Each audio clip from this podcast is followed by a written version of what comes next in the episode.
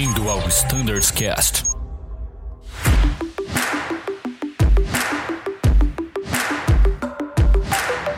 Fala pessoal que está acompanhando a série de podcast sobre o MJ17. Tava esperando o Danilo, né? O Danilo continua aqui com a gente, mas hoje eu vou fazer essa abertura aqui para vocês.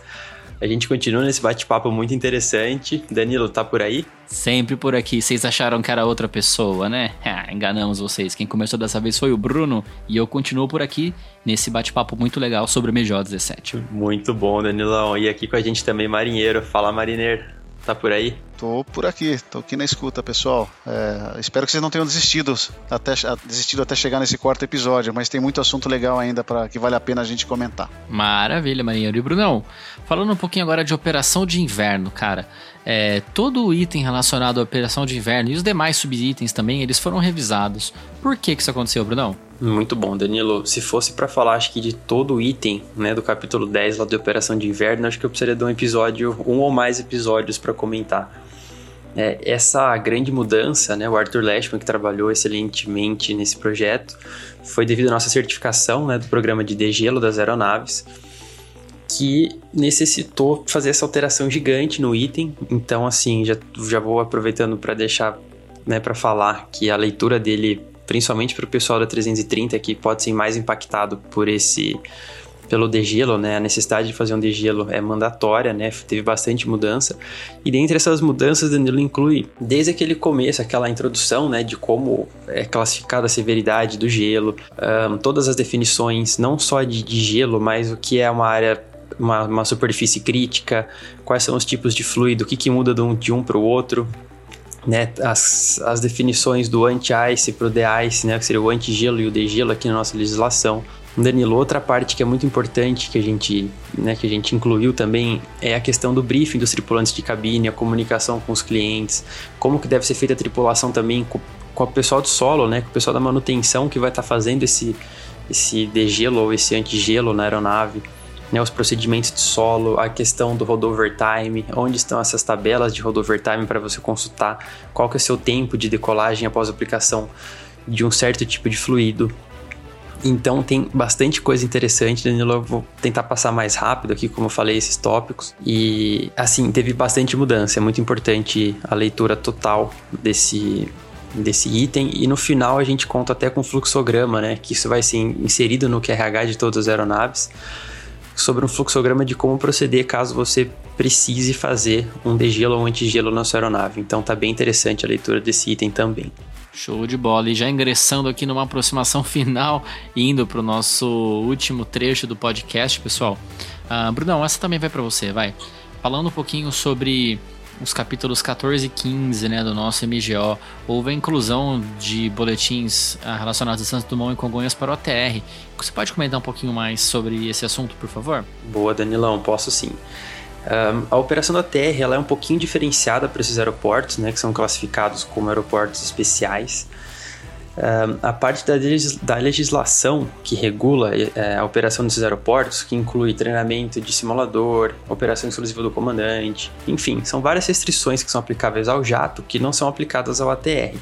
Porém, o ATR tem suas particularidades na operação desses dois aeroportos, como por exemplo, no Santos Dumont a gente tem algumas restrições relacionadas à política de tolls, aos alertas que nós temos. Em Congonhas, alguns gradientes de saída que o ATR bimotor não consegue cumprir, mas a gente tem saídas alternativas que a gente pode utilizar. Uh, no reporte do peso máximo, que é igual ao dos jatos, e algumas outras particularidades.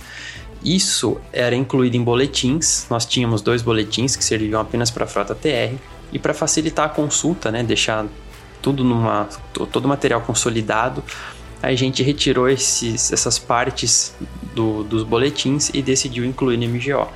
Então vocês vão ver que no final de cada capítulo, do 14 e do 15, que tem a parte da TR para os pilotos da TR, é muito importante essa leitura. Ali tem todas as particularidades e as diferenças da operação específica da frota. Aí, ah, aproveitando também, no capítulo do Santos Dumont, as referências visuais foram atualizadas também. As referências estavam um pouquinho ultrapassadas, a gente pegou umas imagens melhores também, aproveitando para facilitar o entendimento dos obstáculos que nós temos ali nas redondezas. Pessoal, sobre esse assunto que o Brunão comentou, sobre as características de operação do ATR lá no Santos Dumont, a gente tem um episódio também dedicado para isso, episódio de número 14, dá uma olhadinha aí no seu player favorito, e lá tem muita informação muito útil sobre a operação do ATR uh, ah, no Santos Dumont e em Congonhas também.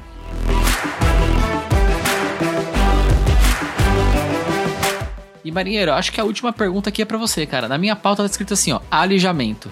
O que, que você tem a dizer sobre isso, marinheiro? Bom, alijamento é um procedimento que, que eventualmente pode ser realizado, né? Claro que a aeronave tem que ter a capacidade para fazer. A gente tem, não são todos, mas alguns 330 podem fazer. E a gente também não tinha nada descrito, né? Em relação a procedimento, em relação a, a facilitar a informação para o piloto mesmo no caso de uma necessidade, né? Então, assim, qual que é a intenção do alijamento, né? Você uh, vai ter que adequar a, o peso da aeronave para uma distância de pista, né? Para uma, uma LDA. Né? Então, digamos que você decolou de uma pista, sei lá, de 2.500 metros, está cheio de combustível, teve uma falha de motor, alguma coisa assim, e precisa pousar lá. Uh, não dá para você esperar para queimar o combustível, demora, etc. Então a gente vai alijar esse combustível, né? É, aí você tem uma série de, de cálculos que devem ser feitos para se estimar a quantidade de combustível que deve ser eliminada e aí você realiza o procedimento. Mas para fazer esse procedimento, existem algumas regras, né? Então, por exemplo, é, níveis mínimos de execução, o FAA fala em 2 mil pés, a ICAO fala 6 mil pés, é, você não deve fazer em, em área de trovoada e tempestade, é, ao final você não pode descer é, em sentido, né, na direção do fluxo do combustível, ah, existe uma fraseologia aplicada, então é, é importante os, os, pilotos terem um, um, local de fácil consulta mesmo, né, porque não é só o QRH, né, não é só o procedimento técnico, você também tem o operacional, né, o, a parte de política, né, que deve ser aplicada aí para você ter sucesso na operação. Então é, a gente incluiu o procedimento aí, é claro que atende ao público do 330, mas é, é interessante para conhecimento dos demais pilotos também. Muito bom, maneiro. Realmente, senti a falta de ter essa informação descrita no MGO e agora na versão 17 deste documento nós temos uma informação amplamente uh, técnica e, e, que descreve as políticas relacionadas ao alijamento, fuel dumping ou fuel jettison. Muito legal, maneiro. E Brunão, acho que falamos de muita coisa, hein, pessoal? Foi uma caminhada longa, mas chegamos ao final, hein? Muito bom. O MJ17 realmente trouxe muitas alterações positivas, muito conteúdo interessante pra gente ler. E agora cabe a vocês, colegas da rota, é, se dedicarem no estudo e na aplicação de todos esses procedimentos que estão válidos a partir do dia 27 de janeiro de 2021. Hein? Tomem nota aí, 27 de 1 de 2021 Todas as informações que falamos aqui e muito mais estarão válidas e serão aplicadas nas nossas operações do dia a dia. Show de bola!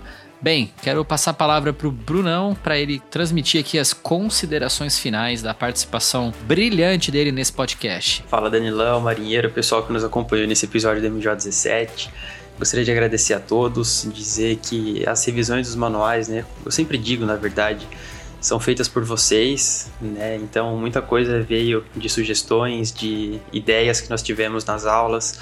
Então só um agradecimento a todos, dizer que o MJ é um manual vivo. Não é porque isso é a revisão 17 agora que a gente vai parar. Se você viu alguma coisa que você acha que tem que mudar, tem alguma sugestão, por favor, pessoal, fiquem sempre à vontade para mandar para a gente. E Danilo, muito obrigado pela excelente condução.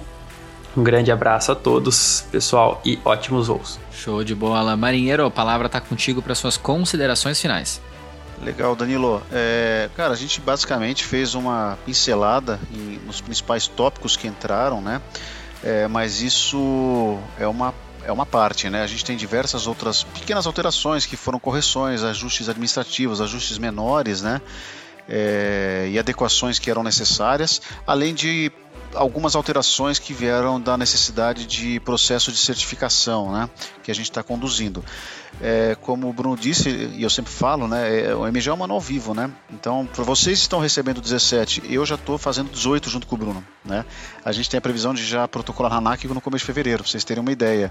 Né? Então, a gente trabalha com uma pauta, a gente vai discutindo os assuntos, encerra ela, que a gente fala, né? Fechou a janela, é, e a partir daí a gente faz a parte de diagramação e tal. É, então a, a, ideia nossa é manter uma publicação semestral do MGO e entre, entre essas publicações a gente publica algumas RTs necessárias para ajustes pontuais ou de algum processo, alguma mudança da, da legislação. Então o projeto é, é esse MGO agora, que saiu em janeiro, e o próximo provavelmente é, em junho, a não ser que a gente tenha que publicar antes devido a alguma certificação, algum requisito da ANAC. Mas é isso aí, eu agradeço a oportunidade. A gente, a equipe de Fly Standard está à disposição para para tirar eventuais dúvidas, né? E nem tudo a gente também tem resposta, então é um trabalho de pesquisa constante, né? Muitas vezes uma resposta demora porque a gente tem que conversar com o fabricante, tem que conversar com a autoridade aeronáutica, com outros órgãos e assim por diante. Mas é isso aí, pessoal. Agradeço, estou sempre à disposição e a equipe toda está à disposição aí. Parabéns, Bruno, pelo trabalho. O Bruno é o book owner, né? Ele é o dono do MGO hoje. E Danilão, obrigado por mais essa oportunidade. A gente se encontra nos próximos episódios. Show de bola, então, realmente. Parabéns, Brunão, pela condução fantástica de todo o processo de revisão e de implementação desse MGO número 17. E boa sorte no trabalho desse MGO 18 que já está sendo finalizado praticamente aí para ser protocolado na ANAC. Muito bom.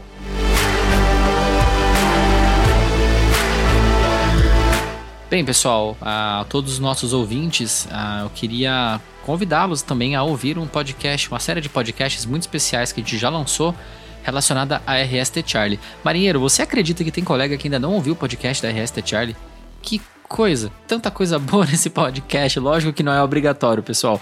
Mas se vocês quiserem e sentirem vontade, nós gravamos uma série de episódios que falam sobre as manobras que serão revisadas durante esse semestre inteiro no simulador de todos nós, absolutamente todos nós vamos passar pela Rested Charlie. Então, meus amigos, assistam, compartilhem com seus amigos e ah, dessa forma a gente prestigia o trabalho realizado. A gente não ganha um centavo para fazer isso.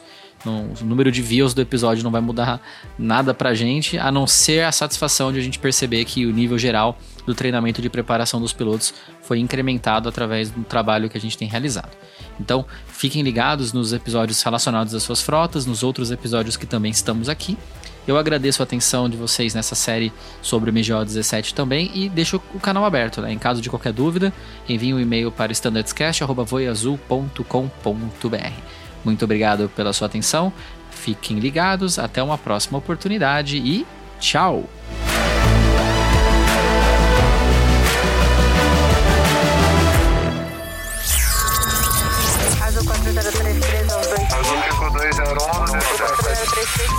Você ouviu ao Standards Cast.